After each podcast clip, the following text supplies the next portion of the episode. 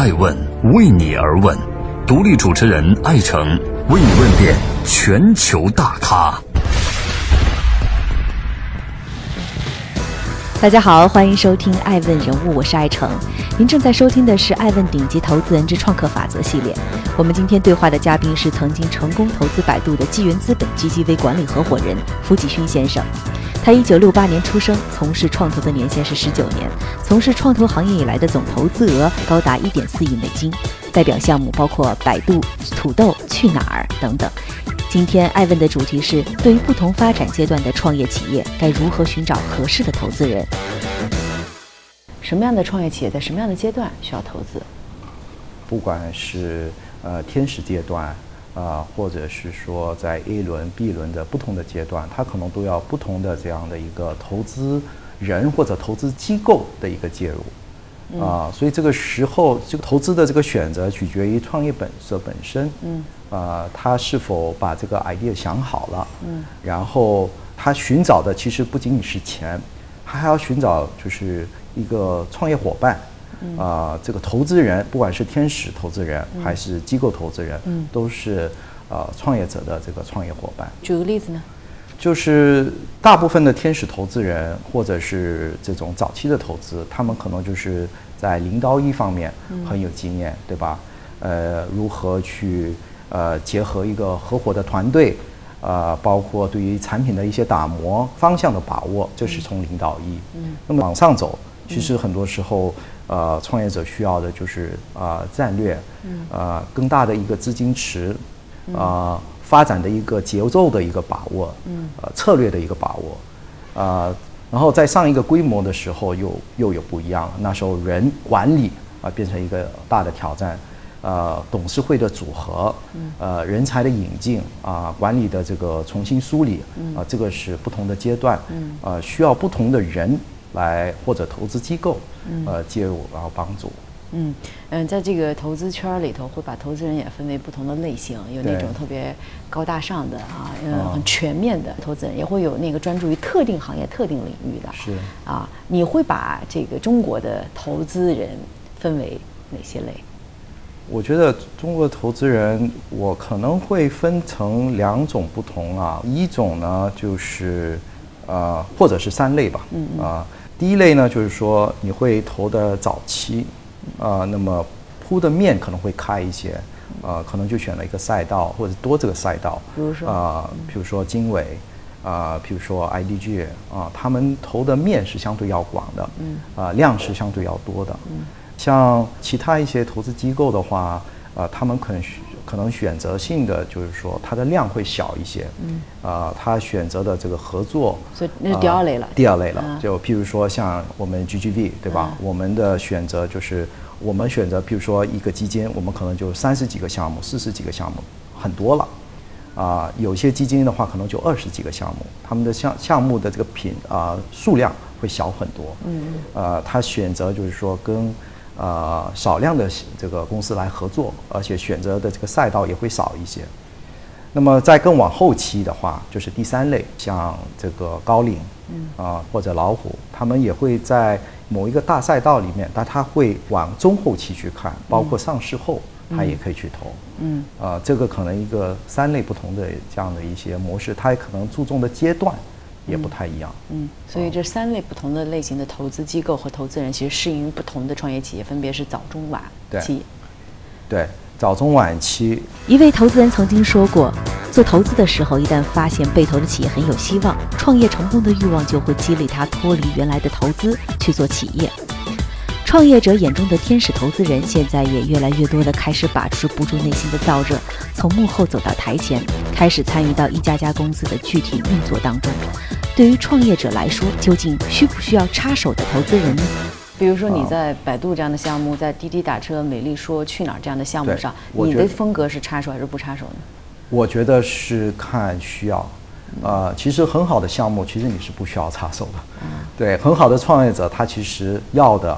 呃，并不是你去插手，要的就是说，当他有碰到挑战或者碰到问题的时候，他来问你，哎，你给他提意见，嗯对吧？就是大家可能会还是保持一臂距离，但他有困难的时候，你可以插手，其实你就保持一臂距离，董事会里面参谋就可以了。所以你觉得创业者跟投资人最好的关系是一臂距离？对，一臂距离，因为这个事情，这个项目本身成功，其实很多时候都是要靠创业者本身，他自己要想明白，啊，他自己要判断，要办啊做决策。那比如说你在百度这个案例上面有没有过，呃，在就是非常充分的插手和介入，但是又很尴尬的这种案例？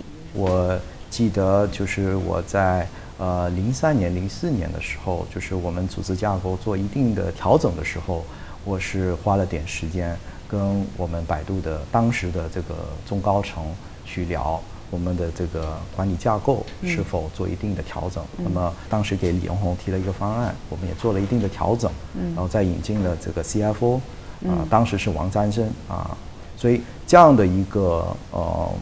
呃，工作是我当时做的。那么尴尬的地方在于，就是说调整嘛，总是会让有些人不太舒服。那么这个就会需要呃，有时候呃，董事会啊出面做一定的沟通。嗯。啊，这个是当时有。可能会觉得说尴尬的地方。嗯嗯，当时你在投资百度的时候，因为是二零零零年，当时您的年纪和您的状态应该算是少壮派，投资界的少壮派。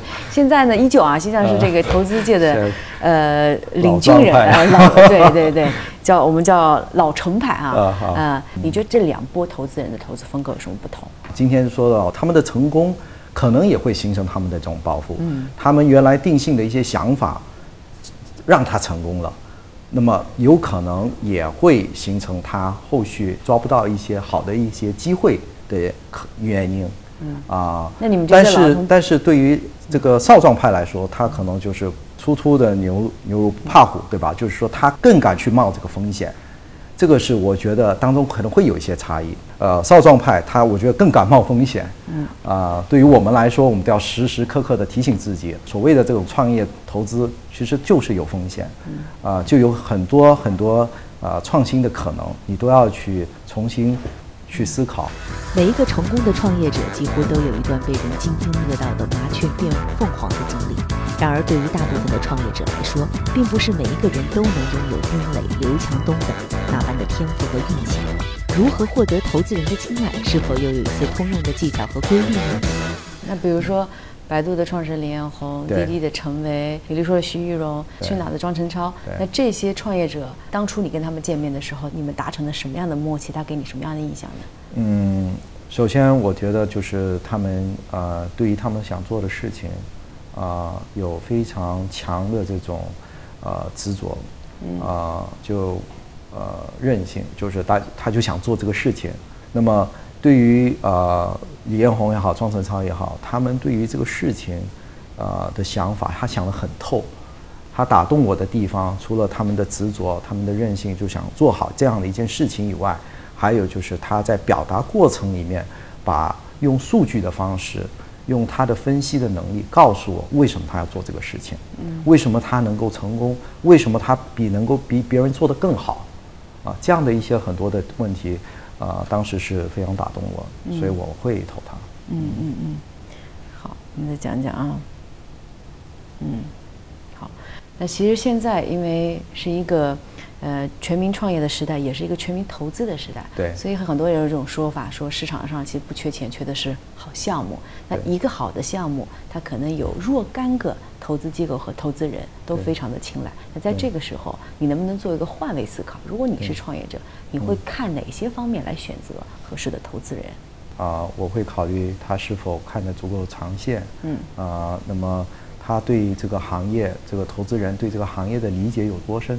其实你可以反去问一些问题。嗯。啊，譬如说对旅游，如果我是我是做一个旅游的一个创业者，我就去问这个投资人，你对一些旅游的一些看法，啊，你对行业的格局的一些看法，啊，你对于这个商业模式的一些理解，嗯，那这些问题其实当中你其实都有一个感受，他对你认不认可，或者你跟对他认不认可？嗯，我觉得这个是蛮重要的。当然，还有一个就是说，我会其实投资人他其实往往也有一种组合，啊，我其实蛮希望就是我我们在做一个项目的时候，也会在考虑就是有哪几个投资人，大家合伙，大家的这种可以比较容易达达成一种共识，嗯沟通成本是最低的啊，这样的一个考虑。有投资人曾经说过，投资人和创业者的关系就像恋爱，与不合适的人恋爱可能会毁掉创业项目。作为创投双方来讲，又该如何构建彼此的关系呢？有人把这个创业者跟投资人的关系比作谈一场恋爱啊，那到底什么样的组合可以这种天长地久、不离不弃呢？什么样的组合啊？嗯啊，这个我觉得比较难说怎么样的组合。啊、因为这个恋爱它是一个多角恋，呃，不是一个，这不是不是只是双方哈，因为当中还有其他的这个投资机构，啊、所以大家其实都是需要呃互相的这种配合，呃，来帮助到这个企业的，嗯，啊、所以这个其实还是取决于啊、互相的一种默契。爱问是我们看世界最真实的眼睛，欢迎通过微信平台“爱问 I Ask” 提出有趣、有用、有种的问题，主持人爱诚为你而问。